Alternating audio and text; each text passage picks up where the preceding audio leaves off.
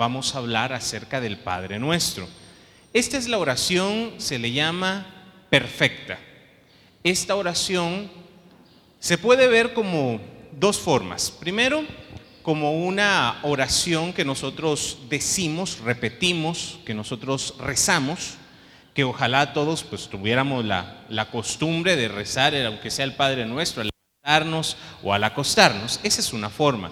Y la otra es como un modelo de oración. Cuando Jesús le, cuando los discípulos le piden a Jesús que les enseñe a orar y Él les da esta estructura para que nosotros también veamos cómo debemos orar o cómo debería de ser nuestra oración.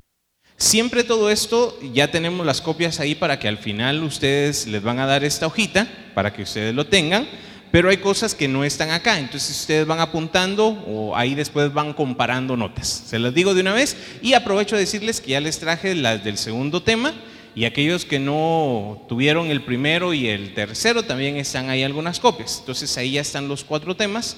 Para aquellos que no lo tengan o para aquellos que, que no vinieron las primeras clases también lo pueden tener. Vamos a empezar con el Padre Nuestro. Lo primero que hay que denotar en este pasaje es que Jesús oraba. Y es algo que se va a mostrar en el Evangelio. Jesús pasa noches enteras orando. Antes de elegir a los discípulos, Él se va a orar. Hay momentos en los que Él está en, los diferentes pueblos y aunque está cansado y aunque ha sido un día largo, siempre se iba en las noches a orar. Y en una de estas, bueno, el Padre Nuestro aparece en dos pasajes. Aparece en San Lucas, en el capítulo número 11, y aparece también en San Mateo, solamente que en el capítulo número 6. En el capítulo 6 de Mateo es una enseñanza general, está todavía en el Sermón de la Montaña y entre este tema largo habla del Padre Nuestro, lo da como una enseñanza general. Y en Lucas, en el capítulo 11, es, son los discípulos, lo que, en Lucas 11.1, que le dicen, maestro, enséñanos a orar. ¿Y por qué le dicen esto? En el tiempo de Jesús habían diferentes maestros. Los maestros, bueno, las escuelas no eran como las de ahora, que todos los niños iban a la escuela o iban al instituto o iban al colegio, sino que eran maestros que tomaban discípulos, que tomaban seguidores. Y estos seguidores se iban con el maestro, aprendían de él, convivían con él, el maestro les instruía. Esto pasó también con San Juan Bautista. Juan Bautista también tenía discípulos, solamente que el estilo de Juan el Bautista era muy diferente. Juan el Bautista es un mensaje de conversión, arrepiéntanse, vuélvanse a Dios, el reino de los cielos está cerca y les habla fuerte y algo extraordinario es que aunque les habla fuerte, las personas hacen caso de su voz. Van a bautizarse, lo buscan, él tiene discípulos, uno de ellos eran er, discípulos de Juan el Bautista, se convierten en discípulos de Jesús, como Juan y Santiago, eh, Juan Evangelista que primero siguieron a Juan y luego cuando Él les dice, he ahí el Cordero de Dios, se van a buscar a Jesús. Una cosa extraordinaria es que Jesús no nos va a pedir algo que Él mismo no haya hecho. Él cuando nos pide a nosotros que oremos y nos dice cómo orar, es porque Él oraba. Y si Jesús, siendo el Hijo de Dios, Jesús, que tenía el poder para hacer milagros, para sanar, para resucitar, necesitaba orar, yo creo que nosotros necesitamos orar todavía más. Amén. Si Jesús siendo Dios oraba, nosotros también necesitamos orar. Y recordar que la oración es un lugar de encuentro. La oración es un lugar para estar con Dios. Jesús va a orar él va a buscar el rostro de Dios, Él va a buscar al Padre. Sería interesante saber qué le decía Jesús, cómo oraba Jesús, qué le pedía al Padre, qué le decía en su oración. Eso tal vez va a quedar siempre en un misterio, no lo sabremos exactamente, pero en medio de todo vemos a un Jesús que sí oraba, que Él no dice, ah, no, yo soy el Hijo de Dios, yo soy Dios, ya no necesito orar. Él toma una posición humilde y sobre todo de amor. La oración es un lugar donde ir a encontrarnos con nuestro Señor, con nuestro amado. Es un lugar donde podemos estar con Él y por eso oramos. Es verdad que pedimos, es verdad que tenemos necesidades, pero antes de eso nuestra motivación debería ser ir a buscar el rostro del Señor. Amén. Entonces, Jesús oraba. Y Jesús, cuando oraba, pues esto le llamó la atención a sus discípulos. Ellos lo veían que se iba a orar, que agarraba en lugares solitarios, que, iba a diferentes lugares donde, por ejemplo, tenía ya el huerto de Getsemaní, es un lugar donde él iba a orar ya de una forma más eh, constante o continua, era su lugar de oración, por así decirlo. Por eso Judas sabe que ahí se va a dirigir, porque sabe que cuando está en un momento de, quietud, de necesidad, Jesús se va a orar ahí. Y por eso lo van a arrestar ahí. Em, Jesús va a buscar estos momentos de soledad, estos momentos antes de, por ejemplo, la, cuando Jesús empieza a caminar sobre las aguas, ¿se recuerdan? Jesús envía a los discípulos, les dice que crucen el lago, él se queda en la montaña despidiendo a la gente, luego se pone a orar y ya de madrugada se va a alcanzarlos, aquellos han estado remando y remando y remando sin poder avanzar, y Él les aparece caminando sobre las aguas. Siempre vamos a ver a un Jesús que ora, un Jesús que necesita, que busca la presencia de Dios, no como obligación, no como imposición, sino como un lugar de encuentro con Dios. Jesús como maestro de oración, los discípulos le dicen, enséñanos a orar como Juan le enseñó a sus discípulos. El estilo de Juan es muy diferente y yo me imagino que su oración también era muy diferente. Eh, todos, en la iglesia nos enseña que oramos lo que creemos. Lo que yo creo es la forma como yo voy a orar. Si yo creo que Dios me tiene que conceder todo lo que le pido, si yo creo que Dios tiene que hacerme caso todo lo que yo le diga, así va a ser mi forma de orar. En cambio, si yo creo que Dios, eh, como lo decíamos hace unas semanas, tiene voluntad, tiene libertad, tiene, tiene un plan, entonces yo le voy a dar lugar a Él que actúe. Todo depende de lo que yo creo, de la imagen que yo tengo. Y Jesús tiene una imagen de Dios, le presenta a todos al Dios como una figura muy diferente. Mientras que Juan es duro, es rígido, es fuerte, Jesús es amor, es misericordia, es bondad, nos enseña a decirle a Dios Padre, nos lleva a una comunión con Dios todavía más grande. Y esto fue una de las razones por las que Juan el Bautista no le captó totalmente la idea a Jesús. En un pasaje de San Juan, él envía a sus discípulos y le dice, mm, San Juan Bautista manda a preguntar si es él o hay otro que esperar porque él todavía no entiende. El mensaje de Juan es duro, es fuerte, y Jesús va a comer con pecadores, va a buscar a los enfermos, va a recibir a todos, y esto causa un poquito de confusión en Juan. Jesús nos enseña a orar de una forma más personal, nos enseña a orar con confianza, nos enseña a orar con amor nos enseña que buscar a Dios es posible y lo podemos tener con una relación más cercana, más íntima, más personal, de confianza, de amor, no como ese Dios lejano, justiciero, castigador, celoso, iracundo, sino como un Dios cercano que está ahí para nosotros. Y cuando le piden los discípulos, enséñanos a orar, Él les responde con la oración del Padre nuestro. Cuando les demos la hojita al final, hay un pasaje que yo tomé de la referencia de la Biblia Jerusalén. Aquí da un, es un extracto, es un párrafo que lo van a encontrar aquí en el, debajo de la imagen, un párrafo que va a estar ahí. Les voy a invitar, no se los voy a leer porque quiero que ustedes lo lean. Y sobre todo tiene un montón de citas bíblicas. Entonces, parte de la tarea de hoy, perdón que empiece por la tarea, pero parte de la tarea de hoy va a ser esta.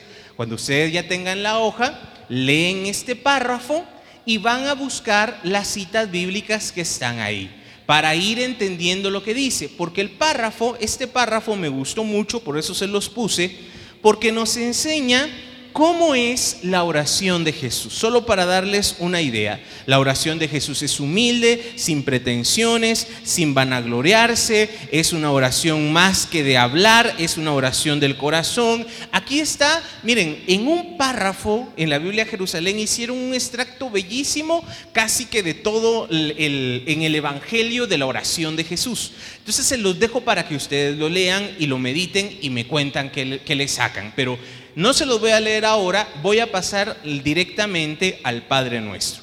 Como Padre Nuestro, nosotros conocemos esta oración que está tanto en Lucas como en Mateo.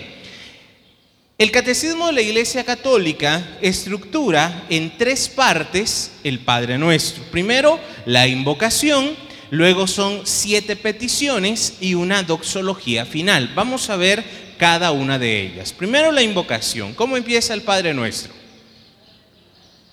Que estás en el cielo. ¿Qué?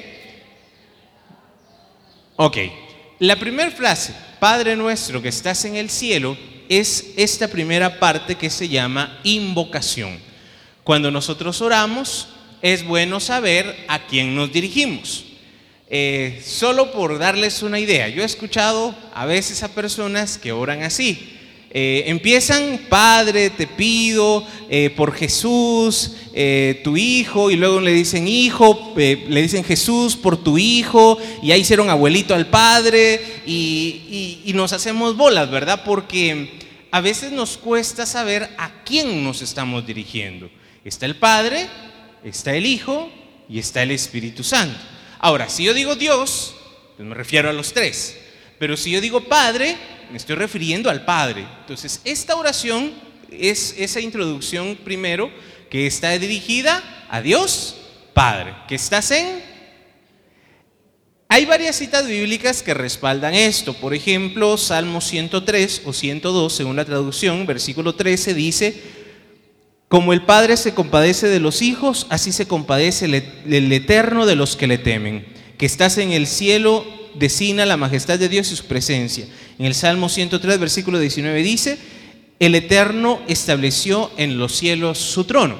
Recordemos que para los judíos, em, estamos hablando de más de dos mil años, estamos hablando antes de que se supiera que la tierra era redonda y todas estas cosas. Entonces, cuando ellos piensan en Dios, miran hacia el cielo y piensan que Dios está en el cielo, que su trono está en el cielo hablan del Seol, del infierno, y dicen que está abajo, en la tierra, que está en lo profundo, en el abismo. Pero no es que estén en un lugar físico, sino que es la forma en que ellos entendían el trono de Dios y el infierno. Ahora, nosotros ahora sabemos que más que un lugar es espiritual, más que decir que Dios está en la luna, en Marte o en Júpiter, o que el infierno esté ahí abajo en las profundidades, no se trata de un lugar, se trata de un lugar espiritual, de un estado del alma. Cuando decimos que estás en los cielos, estamos reconociendo la majestad de Dios, estamos reconociendo su superioridad, la grandeza de Dios. Por eso se le dice así. Luego se vienen siete peticiones. Esto no es coincidencia, esto no es casualidad sobre todo en Mateo. El número 7 se va a repetir muchas veces. 7 es número de perfección en la Biblia. Y se va a repetir las siete bienaventuranzas, van a ver eh, en el, varios momentos en que utiliza el número 7 Mateo. Y una de estas es en el Padre Nuestro. Y es para que nosotros, como les decía, tengamos un modelo de cómo debería de ser o cómo debemos orar. La primera petición es, santificado sea tu nombre. Con esto nos referimos en que Dios es santo. Y cuando decimos que santifiquemos su nombre, estamos hablando de una vida recta, de una vida justa, que santifique el nombre de Dios. ¿Quiénes son hijos de Dios aquí? Muy bien. Creo que les conté hace un tiempo, eh, al inicio del curso, una hermanita de servidora de un ministerio de, la Iglesia Católica, que un día vino contándonos su problema, pidiendo oración, porque su hijo, un hijo de unos 19, 20 años, lo habían agarrado, lo había agarrado la policía por extorsionista. Y la hermana estaba pues hecha pedazos, dolida, servidora, qué vergüenza, qué pena, todo eso pasa por la mente. Ahora, si nosotros somos hijos de Dios, pues debería también darnos un poquito de pena, un poquito de vergüenza, un poquito de, ese temor. Si yo me porto mal, si yo me voy a cualquier pecado, no solamente yo me hago daño, sino que estoy ofendiendo el nombre de Dios. Estoy, como decimos aquí, nuestro apellido, ¿verdad? O nuestra familia. Pues igual, hacia Dios es lo mismo. Cuando decimos santificado sea tu nombre, estamos también nosotros reconociendo que el nombre de Dios es santo y que nosotros tenemos que glorificar, santificar el nombre de Dios. Mateo 11, 25, Jesús dice, bendito seas Padre, Señor de cielo y tierra, siempre con una alabanza, siempre con un corazón que está dispuesto a alabar, a bendecir el nombre de Dios. El segundo mandamiento, ¿cuál es? A ver quién se acuerda. No tomar el nombre de Dios en vano o no jurar en nombre de Dios, también es esa versión. Cuando decimos esto, es porque a veces tomamos muy a la ligera o le perdemos el respeto a Dios. Hemos escuchado eh, diferentes eh, ocasiones en que algunos dicen, ah, el colocho. Le dicen a Dios, ¿verdad? El colocho. ¿Será que es una... Yo no sé, miren, cada quien en la libertad, no le voy a decir, no le diga así, pero es Dios, o sea, e, es el creador, es el Señor, es el eterno, no el colocho, ¿verdad? O chusito. Eh, es que Chusito me dijo no sé qué. Miren, hay momentos en que Dios nos conoce. Miren, alguien que lo hace sin intención mal, alguien que lo hace por confianza, por amor, yo no juzgo a nadie. Solamente digo, cuando decimos santificado sea tu nombre o no tomar el nombre de Dios en vano, va en este sentido, tener ese respeto, tener ese amor, esa reverencia al nombre de Dios. La segunda petición, venga a nosotros tu reino. Nosotros en la iglesia siempre hemos creído en ese reino de Dios. Es más, en cada Eucaristía hacemos la oración de, las primeras, de las primeras iglesias, la iglesia primitiva, el Maranatá. ¿Se recuerda? Cuando decimos en la Santa Misa, decimos, anunciamos tu reino, proclamamos, ven, Señor Jesús. ¿Qué le estamos diciendo? Estamos pidiendo que Jesús regrese, que Jesús venga. ¿Y qué significa eso? Juicio eterno, vida eterna, eh, fin del mundo como nosotros lo conocemos, pero la iglesia no le tiene miedo a esto. Jesús mismo nos enseña a no tenerle miedo a ese final de los tiempos, no como algo que el apocalipsis y las, eh, las, las copas de la ira y las trompetas y todo esto, sino como algo que la iglesia está pidiendo. Es que necesitamos, queremos que ya venga ese reino de los cielos, esa perfección, esa paz, esa felicidad eterna. Y la iglesia siempre lo ha pedido. Cuando decimos, venga a nosotros tu reino, uno lo estamos diciendo en este sentido, se le llama escatológico en el final de los tiempos. Y en otro sentido, cuando le decimos, venga a nosotros tu reino, estamos también buscando la voluntad de Dios lo que Él quiera, su plan, su, su obra, lo que Él ya tiene pensado. Cuando le decimos, venga a nosotros tu reino, nos estamos nosotros acoplando a esa voluntad, a ese plan de Dios. En la tercera petición le decimos, hágase tu voluntad en la tierra como en el cielo. Mateo 26. Cuando Jesús está orando, Mateo 26, 39, en el huerto de Getsemaní le dice, Padre mío, si es posible, aparta de mí esta copa, pero que no se haga como yo quiero, sino como quieres tú. Jesús mismo nos enseña a decirle al Señor que se haga tu voluntad. Cuando decimos que se haga en la tierra como se hace en el cielo, ¿Por qué decimos esto?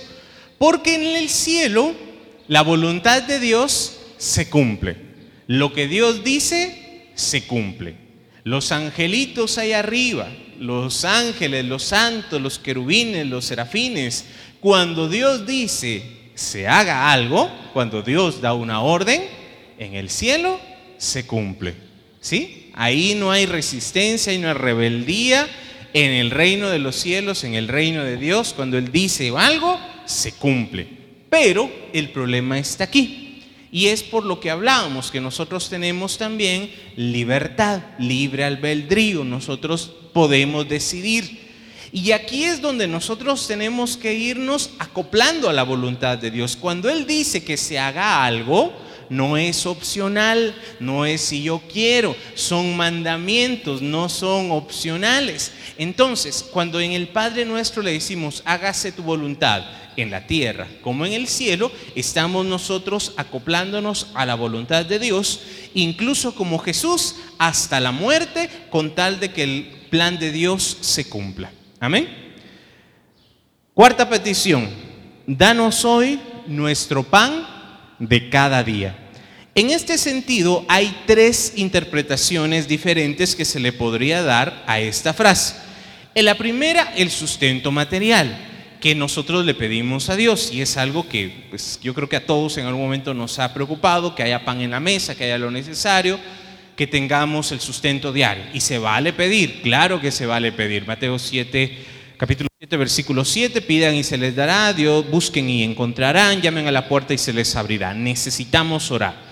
Y en un sentido, nosotros, eh, volviendo a lo que decíamos al inicio de la pobreza espiritual, el pedirle a Dios el pan de cada día nos hace dependientes de Dios. Es como el maná en el Antiguo Testamento, en el Éxodo, cuando el pueblo de Israel iba en el desierto y no tenía alimento. En el desierto no hay nada, no hay sembrados, no hay ganado, no hay nada.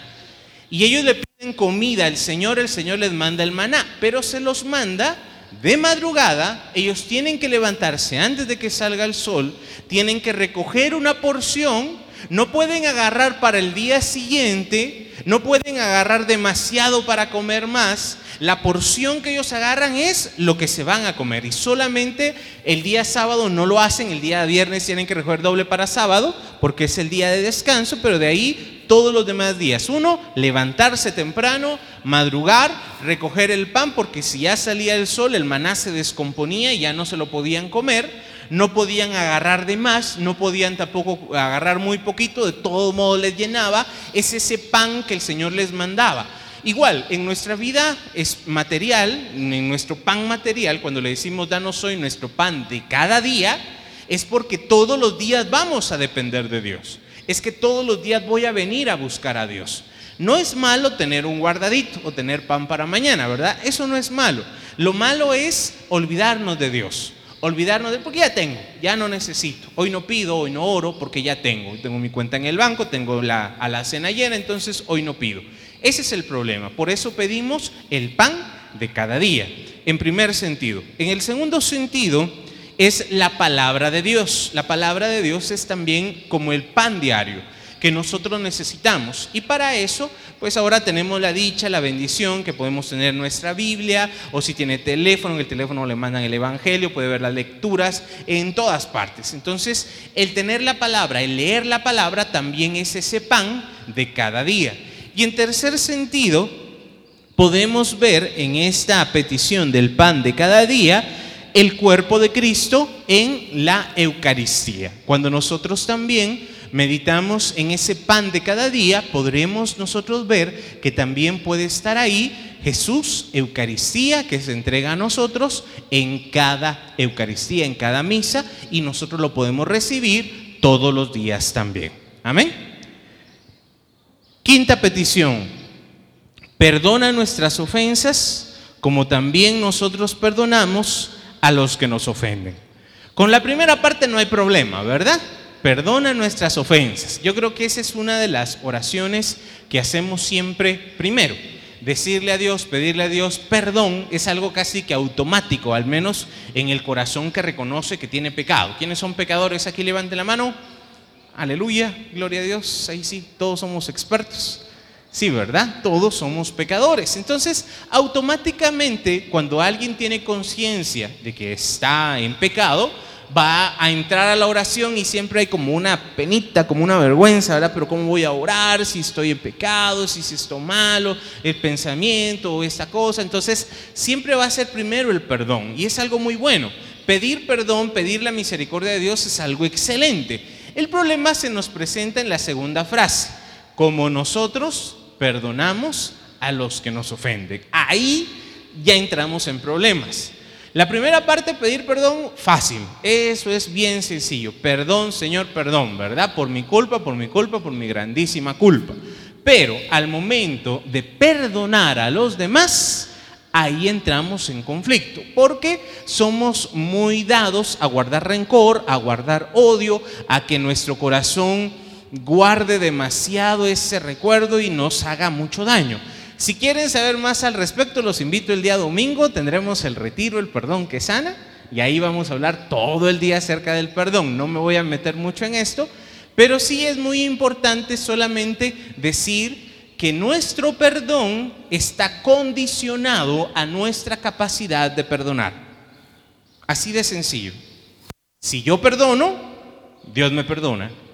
Si yo no perdono, no me perdona. Y son nuestras propias palabras las que lo dicen. Perdona nuestras ofensas. ¿Cómo? Ya lo dijeron ustedes. Y lo decimos todos los días en el Padre Nuestro. Lo estamos diciendo y con nuestras propias palabras, eso que estamos pidiendo le estamos diciendo al Señor. Es muy importante entonces que nosotros perdonemos. Sexta petición. No nos dejes caer en tentación. Aquí es pedirle a Dios la fuerza del Espíritu Santo para tener discernimiento, para tener el don de fortaleza, para que nosotros podamos, como Jesús en Mateo 4, versículo del 1 al 11, cuando es puesto a prueba por el enemigo en el desierto, Jesús sale victorioso de la prueba. Nosotros también le debemos pedirle al Señor, líbranos del mal apártanos de la tentación. En ese momento donde sabemos, y nos pasa a todos, sabemos que, por ejemplo, hay un lugar donde eh, hay tentación. Si es de comida nuestra tentación y pasamos por un lugar donde venden aquella comida frita, aquella comida eh, dulce, aquello que nos gusta, ¿verdad? Apartan, eh, no nos dejes caer en tentación, es también para que nosotros no pasemos por ese lugar, ¿verdad? No vayamos a meternos ahí, o tal persona es una mala influencia para nosotros, pues no la voy a ir a buscar, ¿verdad? Voy a tratar de apartarme, voy a tratar de, apartar. Eso es, no nos dejes caer en la tentación. Y es Dios que nos ayuda, sí, Él nos puede ayudar, pero también lo hace a través del Espíritu Santo, de esos dones de fortaleza, de discernimiento, para que nosotros tomemos las mejores decisiones. Y terminamos con la séptima petición, y líbranos del mal. Cuando hablamos del mal, sí, estamos hablando del enemigo. El enemigo como criatura creada por Dios, que sí tiene cierto poder y cierta autoridad, en el Evangelio se le va a decir el príncipe de este mundo, que sí tiene algún poder, pero no sobre los creyentes, no sobre quienes estén en gracia, no sobre los hijos de Dios. Y aquí es donde nosotros debemos de al Señor, líbranos del mal. Hay que aclarar que no está hablando de un mal moral, no es del mal de, la corrupción o el mal eh, de, una fuerza negativa o de una energía negativa, no. Cuando en, en otras traducciones dice líbranos del maligno, según la traducción de Biblia que tenga, va a decirlo literal, del maligno, del mal, como ente, como entidad. Y esto para aclarar, por si alguno ha escuchado por ahí, algunos loquitos andan diciendo que el diablo no existe. Bueno, eh, ya será cosa de cada quien, ¿verdad? Pero dogma de la iglesia es la existencia del diablo. Y esto no es para meter miedo, al contrario, nosotros debemos confiar que Dios nos puede librar de ese mal, que el mal, que el maligno, que el enemigo no tiene poder sobre nosotros. La iglesia, eh, algunas traducciones en Mateo aquí termina el Padre Nuestro.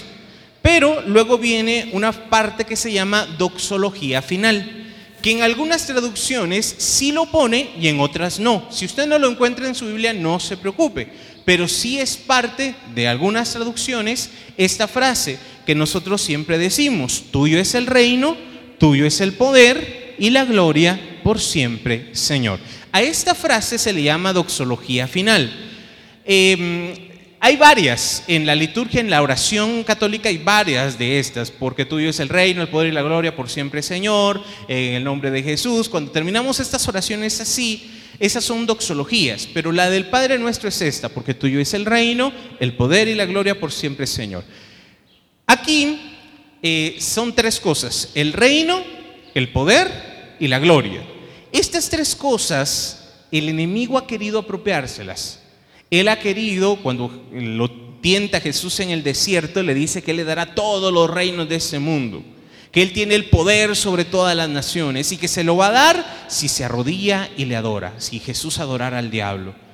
Eh, la gloria, el arrodillarse, el venerarlo, eso es dar gloria. Y el Padre nuestro termina de esta manera porque el poder, el honor, el reino le pertenecen a Dios a Dios Padre. No termina, eh, aunque en unas traducciones solo dice líbranos del mal, no, eh, sobre todo la iglesia primitiva no quiso terminar, la iglesia no quiso terminar con la palabra mal o maligno, sino que con esta alabanza a Dios, con este darle gloria a Dios. Y por eso la doxología final también nosotros la decimos cuando aquí en el, en el centro misionero rezamos el Padre Nuestro, lo decimos completo. Y también va con la doxología, porque tuyo es el reino, el poder y la gloria por siempre, Señor. En el Catecismo, en numeral 2855, ahí está la explicación, también se las copié literal para que vean que no me estoy inventando nada. Ahí está, numeral de la 2855 eh, del Catecismo, ahí ustedes lo pueden leer. Y por último, termina con una palabra, el Padre Nuestro. ¿Con qué termina? Amén. ¿Qué significa amén? Así sea. Esta palabra en hebreo que eh, significa así sea, es una expresión que en la Biblia cuando se hace, cuando se usa como oración, como remate de la, de la oración, es para decirle, hágase tu voluntad, es para decirle que se cumpla como tú has dicho, es decirle al Señor, creo que así será, que así es. Es una expresión de confianza de, de nuestro corazón, de, de nuestro corazón hacia Dios. Entonces, cuando nosotros terminamos, no podemos terminar sin Él. Amén. Hay una aclaración también que es válida. En la misa no se termina con amén. No sé si ustedes se han dado cuenta. El Padre hace el Padre Nuestro, hace una oración, pero no dice amén. Y es que no se termina porque la oración, toda la Eucaristía es una oración, es oración comunitaria. Entonces no se dice amén en la Eucaristía, sino que se dice hasta el final. Por eso cuando se reza el Padre Nuestro en la misa, no se dice amén, solo se termina y líbranos del mal. Ahora, esta oración, una hay que rezarla, hay que decirla, hay que orarla. Ya vamos a hablar en un par de semanas de la oración repetitiva, que es una parte muy importante del centro misionero y que queremos compartir con ustedes. Es una herramienta bellísima que usamos a través de la camándula. Cuando rezamos el rosario, ¿qué hacemos? Oración repetitiva. Estamos repitiendo diez veces el Ave María. Estamos repitiendo el Padre Nuestro. Es oración repetitiva. Hay una frasecita que utilizan nuestros hermanos protestantes eh, que dicen, es un versículo donde Jesús dice, cuando oren, no repitan palabras inútiles. Y tienen razón, el repetir palabras inútiles es malo. Pero el Padre Nuestro no es una oración inútil. No es, no es una frase cualquiera, no es una frase inútil, es la oración perfecta, es la oración de Jesús. Por lo tanto, el repetirla, el orarla, es algo muy bueno para nosotros. Esto no es algo que eh, nos recetan ese versículo, ¿verdad? Es que son palabras inútiles. No son palabras inútiles, es palabra de Dios, es el Evangelio, es la enseñanza de Jesús. Entonces la podemos rezar, la podemos orar. ¿Qué es lo que vamos a hacer el ejercicio de esta semana? Vamos a hacer en este momento la oración del Padre Nuestro meditada. Yo les voy a guiar en este ejercicio que siempre hacemos de oración para ir meditando en cada una de estas peticiones y para ir orando. Pero la tarea para ustedes va a ser orar el Padre Nuestro, pero cuando lo oren, lo vayan meditando. Puede ser que un día agarren frase por frase, o si tienen más tiempo, meditarlo todo, o solo agarrar una de las peticiones, o solo agarrar una de las frases, pero necesito que así como lo vamos a hacer en este momento, ustedes también pongan en práctica y mediten, así como meditaron en la palabra con la lectio divina, ahora vamos a meditar en el Padre nuestro. Amén. Ese va a ser nuestro ejercicio para esta semana. Vamos a meditar en la oración del Padre nuestro. Dicen que cuando Santa Teresita de Lisieux, Santa Teresita del Niño Jesús, rezaba el Padre nuestro, cada vez que lo rezaba se ponía a llorar. Porque cada palabra, cada frase tiene una fuerza, tiene un impacto, tiene un poder. El problema está en que nosotros muchas veces ya lo hacemos mecánicamente, lo repetimos y lo repetimos y lo repetimos y no nos damos cuenta de qué estamos pidiendo. Entonces parte de ahora para nosotros va a ser el hacer el Padre Nuestro, el rezarlo, el orarlo, pero poniendo atención a cada una de las frases. Amén. ¿Dudas, preguntas, inquietudes, sugerencias, comentarios, amenazas? ¿Algo que quieran compartir, algo que no quedó muy claro? Este es el momento de decirlo.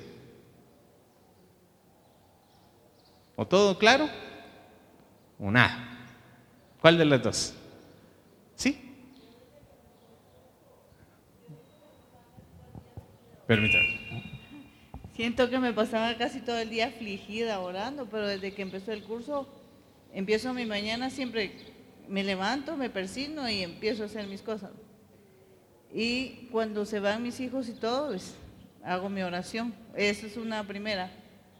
Eh, después eh, empiezo a hacer mi oficio y como a las 10 de la mañana, entonces ya me siento a leer y ahí termino. Entonces sigo haciendo mi oficio, sigo al mediodía pero yo siento que ahora estoy más confiada, ¿verdad? Porque digo, ay, no estoy orando, pero yo ya oré, ¿verdad? Entonces sigo con mi oficio y, cuando me recuerdo de mis hijos que andan en la calle, pues le digo al Señor que me los guarde de todo peligro y sigo. Pero yo siento que mi oración antes era afligida, porque vivía así como que con tensión.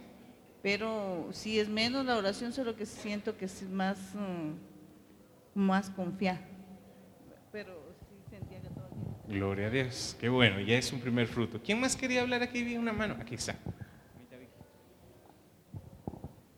Yo estoy con lo del Padre Nuestro donde dice, perdona nuestras ofensas, perdona nuestros pecados como nosotros perdonamos. Yo ahí le agrego siempre, ayúdame a perdonar. ¿Qué pasa cuando ese perdón cuesta mucho y uno trabaja y trabaja? El Señor nos perdona. Sí, Él siempre nos perdona. La cosa aquí es, Jesús lo hace con una intención y la intención es guiarnos a nosotros al perdón. Entonces, si por ejemplo yo voy al sacramento de la reconciliación, a la confesión y me confieso, Dios me perdona.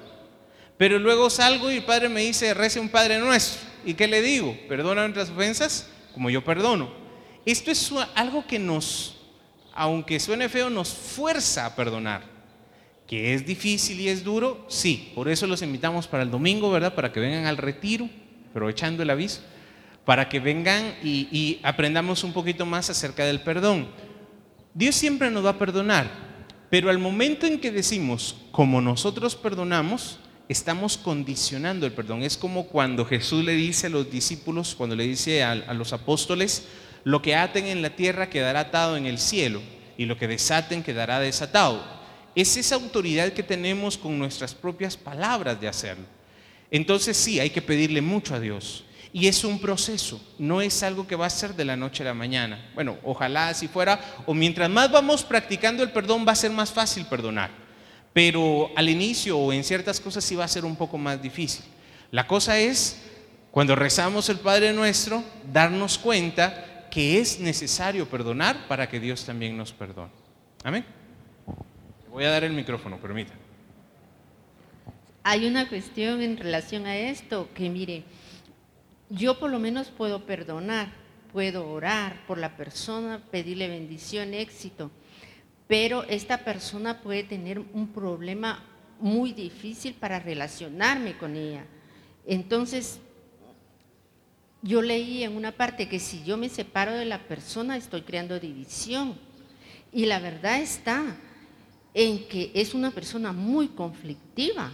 Entonces, para mí, porque tengo que cuidar mi, mi sanidad y mi ambiente, es, es mejor estar separada, pero eso no quiere decir que no lo perdono. Así es. El problema aquí, eh, como usted dice, ¿verdad? Hay personas que tienen el trato que es muy difícil o que es muy complicado.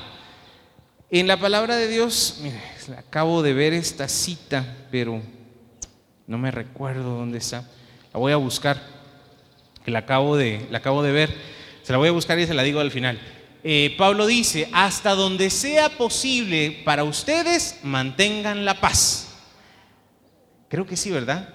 es, pero Pablo lo dice así, miren, una parte es muy idealista, perdona nuestras ofensas como nosotros perdonamos a los que nos ofenden, ¿verdad? Es así radical, perdono o no me perdonan, así. Luego Pablo en las cartas, sobre todo porque Pablo fundó comunidades, estuvo con la gente, vivió con la gente, hay problemas, hay roces, hay malos entendidos, hay personas que son muy difíciles. Entonces, Pablo va a decir, hasta donde sea posible, hagan todo lo posible por hacer lo correcto, por vivir en paz. Luego, cuando ya uno ve que la persona es muy conflictiva, sí, es mejor apartarse. Es mejor, por bien suyo, por bien nuestro. Sobre todo, si uno está empezando. Porque mientras más uno va avanzando, ya no se puede huir tanto mientras más uno va creciendo, sobre todo en santidad, ya no se vale huir. Santa Teresita de Lisieux, espero no ofender a nadie con lo que voy a contarles. Santa Teresita de Lisieux, en el convento donde ella estaba, ella entró muy jovencita y eso causó que muchas personas la vieran mal, que la vieran como orgullosa, y había una monjita en especial que le hacía la vida de cuadritos, le trataba muy mal, era muy dura con ella, y Santa Teresita lo que hizo fue tratarla con más amor, y la trataba con tanto amor, con tanta ternura, que perdón por esto, pero así decían que incluso pensaron que ella estaba enamorada de la monjita. Llegó a este punto en que ella la trataba tan bien, aunque esta hermana la trataba mal. Es más, cuando esta hermana cae enferma, ya estaba muy grande, es Santa Teresita la que la cuida, la que la ayuda y la que en su enfermedad. ¿Por qué les digo esto? Cuando uno va empezando, sí, hay que saber hasta qué punto uno tiene que llegar. Yo he escuchado a personas que iniciando dicen, voy a ir a evangelizar a la discoteca, ¿verdad? Voy a ir a evangelizar allá donde chupan todos porque yo soy luz y yo... No, está empezando, tiene tal vez buena intención, pero se va a perder. Algo igual pasa en esto. Estoy empezando, estoy empezando a sanar, estoy empezando a crecer. Y vienen y me ponen una persona problemática, conflictiva, que es opcional. Ahora, si ya está en la casa, pues no se puede, ¿verdad? Pero si es opcional, no la trato, entonces me aparto. Pero llega el punto en que la persona va creciendo y sobre todo que el Señor nos pone esas oportunidades para empezar a tratarlos, aunque nos cuesta, aunque es difícil. Pero eso va con nuestro nivel de santidad. Entonces es opcional, esto ya va a ser decisión de cada uno, porque yo no les puedo decir, vayan ustedes y traten bien al que los ofende, porque les va a hacer daño, porque se va a aprovechar de ustedes, porque les va a humillar, porque les va a dañar. Claro, yo tengo que tener dignidad, amor propio y me voy a apartar de esa persona. Pero mientras la persona más crece en humildad y en santidad, va a tener que irse acercando más. Es complicado, es tema bien difícil, ya es un tema más profundo, pero mientras más santidad, más entrega y más amor. Amén. Bueno, vamos a ponernos de pie y vamos a hacer nuestro ejercicio de oración.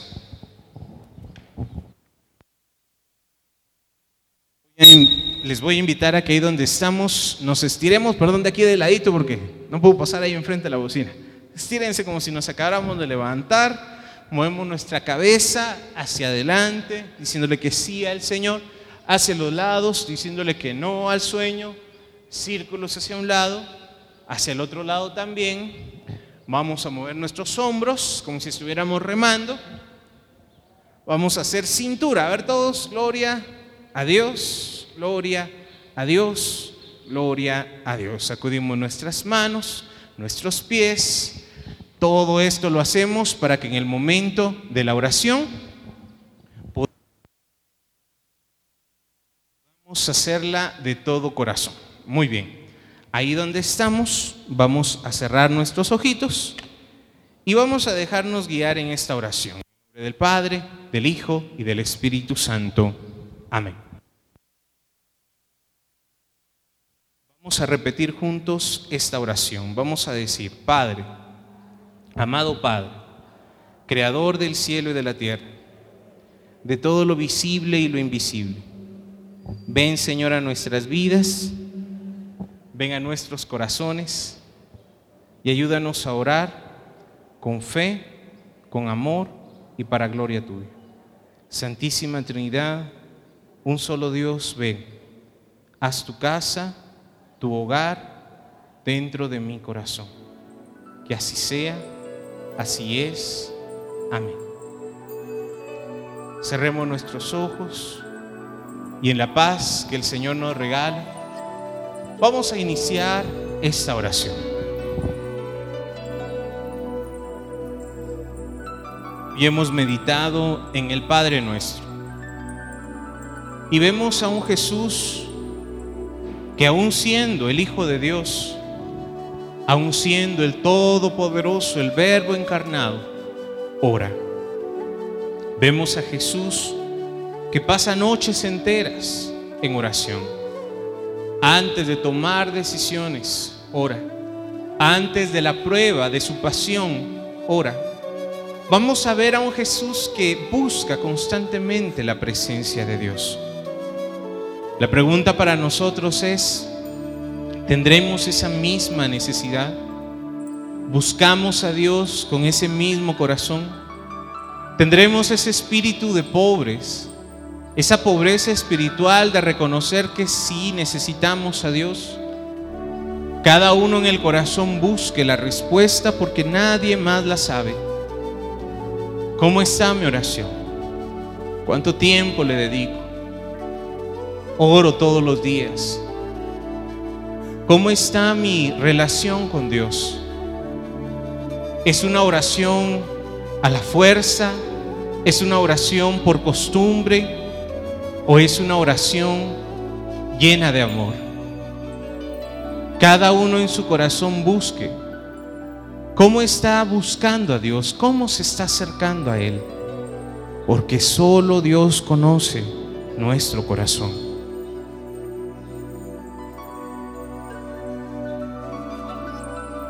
Si Jesús necesitaba orar, yo lo necesito mucho más. Si Jesús buscaba la oración, yo necesito mucho más la presencia de Dios.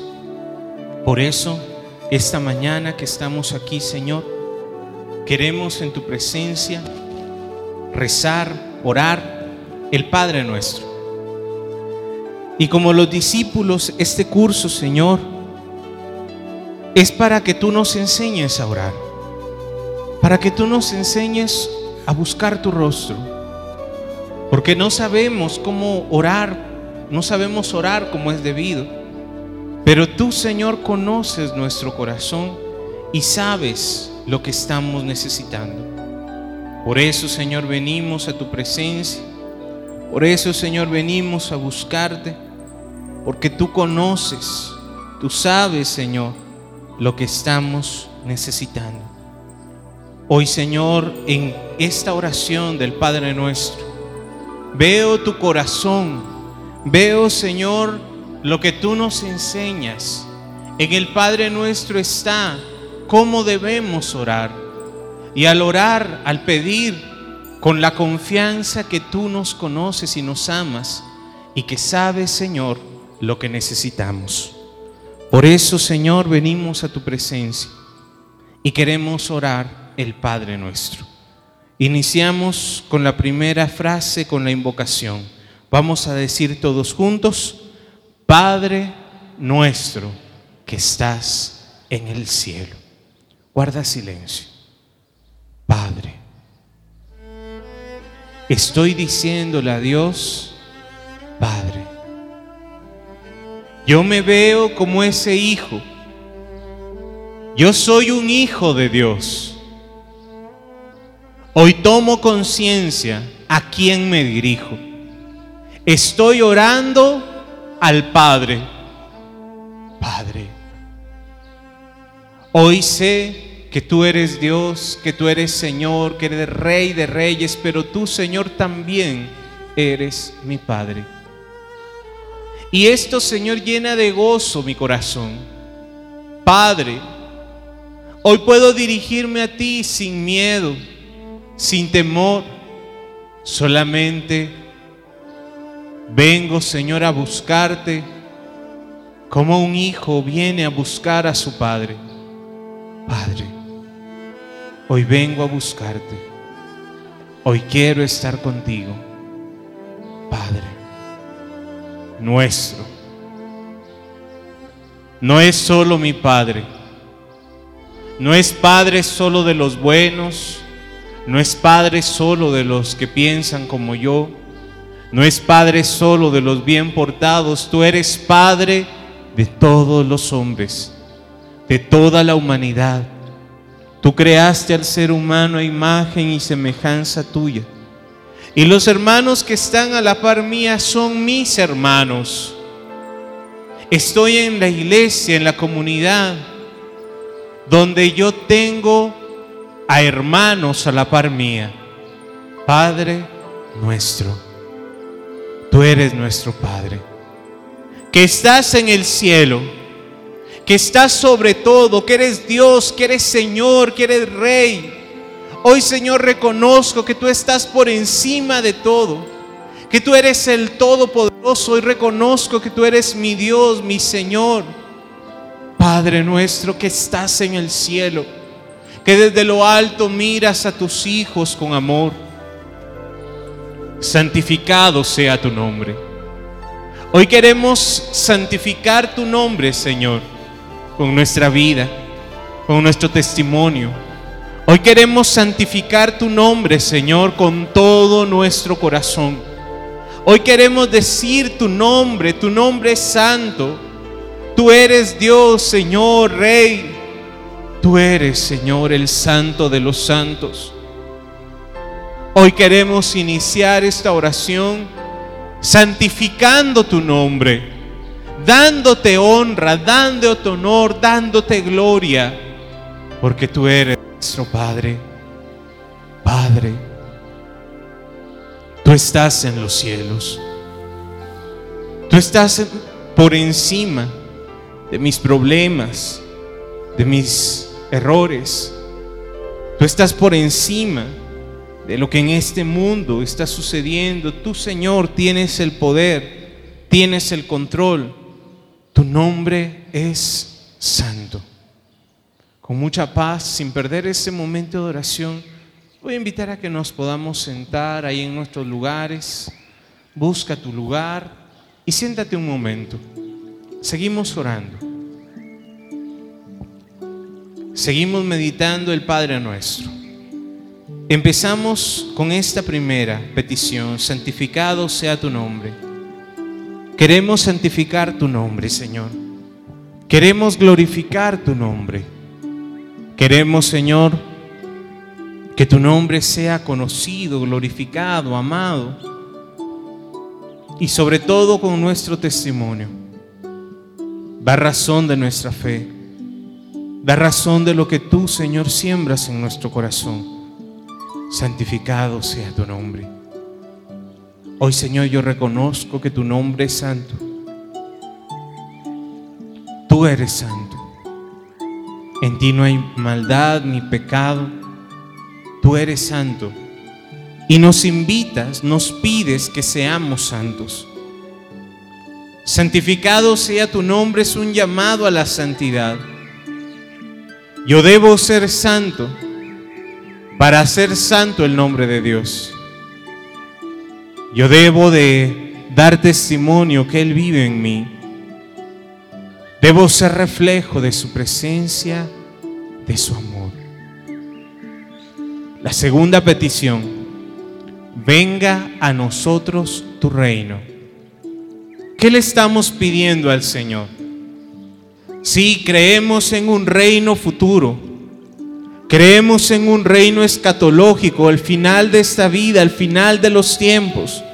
Creemos en un reino donde Jesús será nuestro Dios y Señor, donde todo será hecho nuevo, donde Él vendrá a juzgar a vivos y muertos. Creemos en ese reino final, creemos en la presencia de Dios.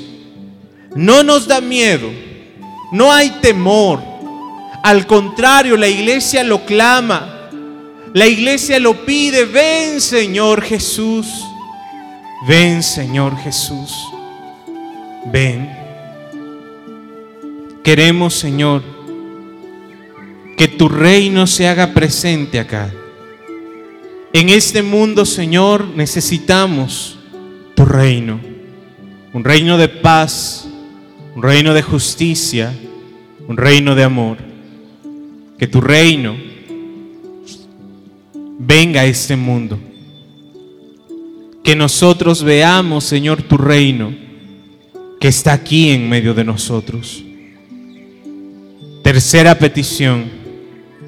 Hágase tu voluntad en la tierra como en el cielo.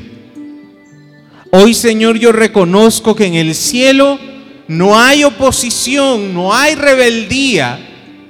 Que en el reino de los cielos, tú, Señor, una orden tuya es suficiente para que las cosas pasen para que los milagros se realicen, una palabra es suficiente para ver el milagro. Hoy, Señor, te pido, así como se hace tu voluntad en el cielo, hoy someto mi voluntad a la tuya, Señor. Hoy quiero hacer tu voluntad. Hoy quiero, Señor, dar testimonio que yo creo, confío en ti y con mi obediencia a tu voluntad, Señor, quiero que esta promesa se haga vida en nosotros.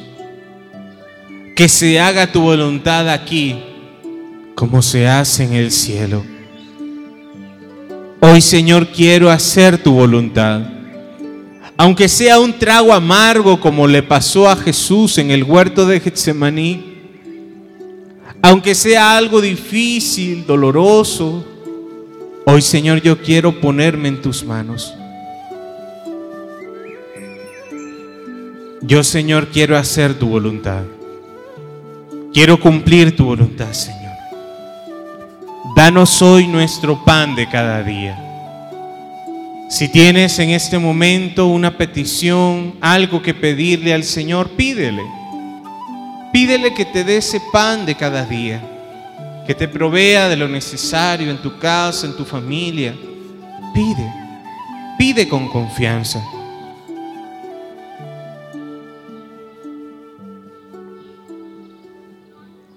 Danos, Señor, el pan de cada día, lo que necesito hoy, Señor. Y mañana te volveré a pedir. Quiero vivir día a día confiando en ti. Hoy necesito de ti. Hoy necesito tu gracia, tu fuerza, tu providencia. Hoy necesito tu ayuda. Hoy necesito consuelo. Hoy, Señor, aquí, ahora, dame lo que necesito, Señor. Dame lo necesario. Dame ese pan de cada día. Que no falte en nuestra casa el alimento que no falte en nuestro hogar lo necesario. Dame, Señor, el pan de cada día. Quiero depender de ti, Señor, todos los días. Quiero venir a pedirte, Señor, cada día, a buscar tu presencia y a pedirte que nos bendigas.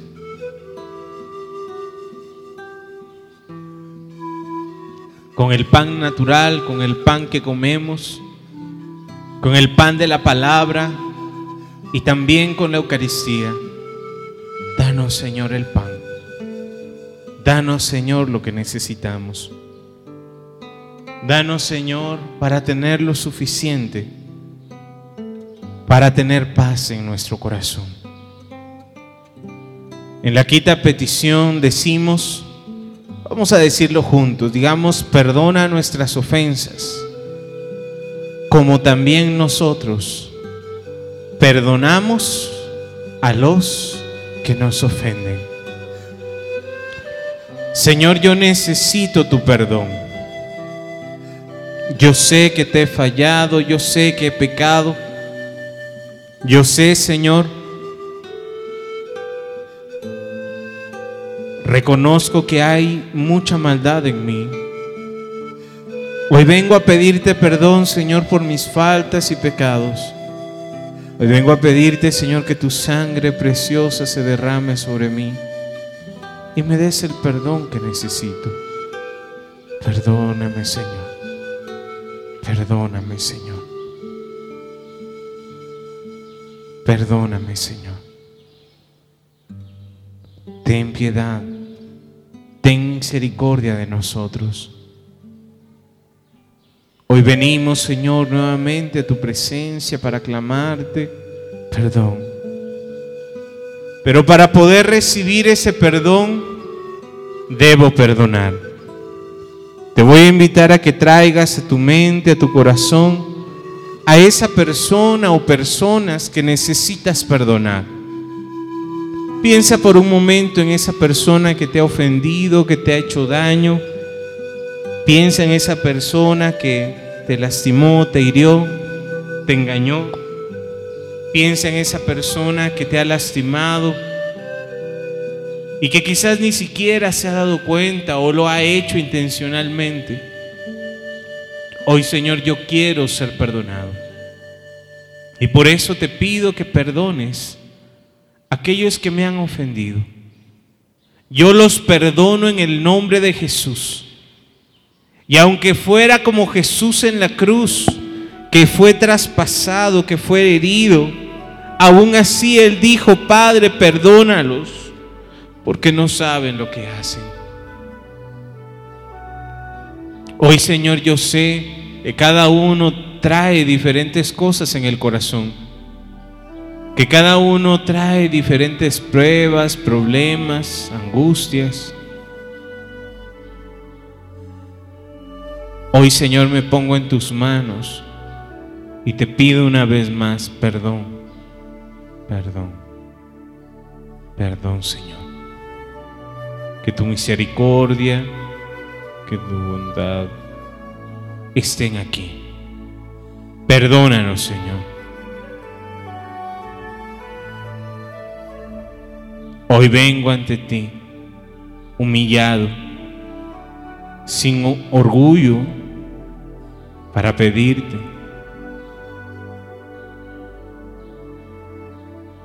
Ten piedad, Señor. Ten piedad, Señor, en el nombre de Jesús. Perdóname, Señor. Yo necesito tu perdón. Y necesito perdonar. Sexta petición no nos dejes caer en tentación. ¿Cuál es la tentación más fuerte para ti en este momento? Puede ser un pecado, puede ser un vicio, una debilidad, la tristeza, el orgullo.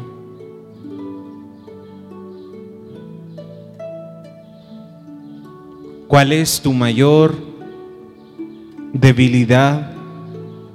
donde sabes que puedes caer fácilmente. ¿Cuál es en este momento lo que tú estás pasando, que quieres evitar? Señor, no nos dejes caer en tentación. Ayúdanos, envía ángeles, envía personas que nos ayuden. Apártanos del lugar donde yo sé que puedo caer en la tentación. Apártame, Señor, de las situaciones de pecado. Apártame, Señor, en el nombre de Jesús. Tómanos, Señor. Tómanos, Señor. Gracias, Señor, porque tú nos amas y con amor nos cuidas, nos proteges. Danos discernimiento, danos fortaleza para poder evitar las tentaciones. en el nombre de Jesús. Y por último le decimos, líbranos del mal. Líbranos del maligno. Hoy en el nombre de Jesús reconocemos, sí, el mal existe. Y no es solo un mal moral, no es solamente algo abstracto. Hay una entidad, un ser que se llama diablo, Satanás, que está con poder y con autoridad queriendo en este mundo guiarnos hacia la perdición. Hoy en el nombre de Jesús te pedimos una vez más, Señor, apártanos de ese enemigo. Defiéndenos, Señor, de ese enemigo. Que nada nos robe tu bendición, que nada nos robe tu abrazo. Hoy, Señor, queremos recibir tu paz. Y el enemigo que el Señor lo reprenda quiere robarnos esas bendiciones. El enemigo que el Señor lo reprenda ha venido a robar, a matar y a destruir. Líbranos, Señor, de ese mal. Líbranos, Señor, de ese maligno. Líbranos, Señor, de esos planes de maldad, porque en el nombre de Jesús nosotros somos testigos del poder, del amor de nuestro Señor. Hoy estamos aquí, Señor una vez más, líbranos de ese mal. Líbranos de ese maligno, de ese que quiere destruirnos. Líbranos, Señor, de ese que quiere hacernos daño. Líbranos del mal.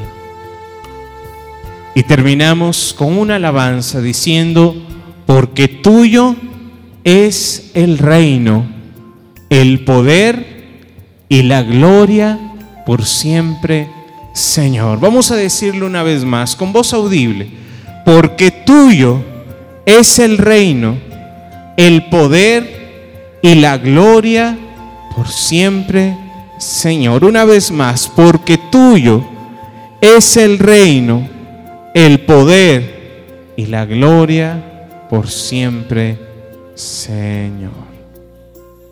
Gracias, Señor. Gracias, Señor porque estás librándonos de ese mal. Gracias, Señor, por tu misericordia, por tu, amor. Gracias.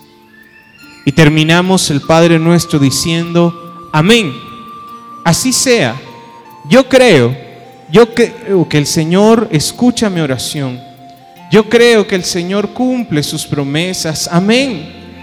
Que el amén sea, Señor, mi corazón dispuesto a decirte, sí, hágase como tú quieras, hágase, Señor, tu voluntad. Amén. Gracias, Señor, porque escuchas nuestra oración. Gracias, Señor, porque nos amas y porque en tus manos están nuestras necesidades. En tus manos están, Señor, lo que estamos trayendo en el corazón. En tus manos, Señor, está nuestra vida. Gracias, Señor. Tuyo es el reino, tuyo el poder, tuya la gloria. Hoy reconocemos, Señor, que tú eres el dueño y Señor de todo lo que existe, que tú eres nuestro Dios. Levantemos nuestras manos y terminemos con una alabanza, Dios. Digámosle gracias, Señor. Gracias, Señor, por tu amor, por tu misericordia. Gracias, Señor, porque escuchas nuestra oración. Gracias, Señor porque ves nuestras necesidades, porque tienes en tus manos nuestras vidas. Te alabamos, te bendecimos, te glorificamos, Señor. Gloria a ti, Señor. Gloria a ti, Señor. Bendito sea, Señor. Santo, santo, santo. Eres tú, Señor. Gracias, Señor. En el nombre de Jesús. Gracias Señor. Levanta tus manos. Y terminamos dándole la gloria y la honra a nuestro Señor diciendo, gloria al Padre, gloria al Hijo y gloria al Espíritu Santo, como era en el principio, ahora y siempre, por los siglos de los siglos. Amén. María, Madre de Gracia, Madre de Misericordia, en la vida y en la muerte, ampáranos, Gran Señora. En el nombre del Padre, del Hijo y del Espíritu Santo. Amén. Amén. Le damos un aplauso al Señor.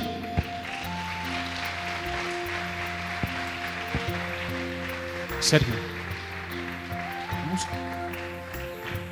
Gloria a Dios. Bueno, tarea para esta semana. Uno, de la hojita que vamos a leer, este párrafo que está aquí en medio, para que lo lean, para que busquen las citas bíblicas y para que descubramos qué es lo que nos quiere decir el Señor. Esa es la primera. Y ejercicio de oración, que estemos orando el Padre Nuestro meditado. Si ustedes lo quieren hacer todo el Padre Nuestro meditado, se puede. Ahorita lo hicimos todo, pero rápido.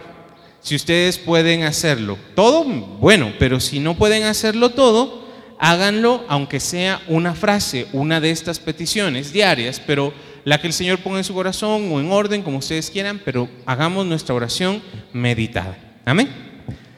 Hermanita, se me olvidó encontrar la cita, Romanos 12, versículo 9. Ámense sinceramente unos a otros, aborrezcan lo malo y apéguense a lo bueno. Ámense como hermanos los unos a los otros, dándose preferencia y respetándose mutuamente.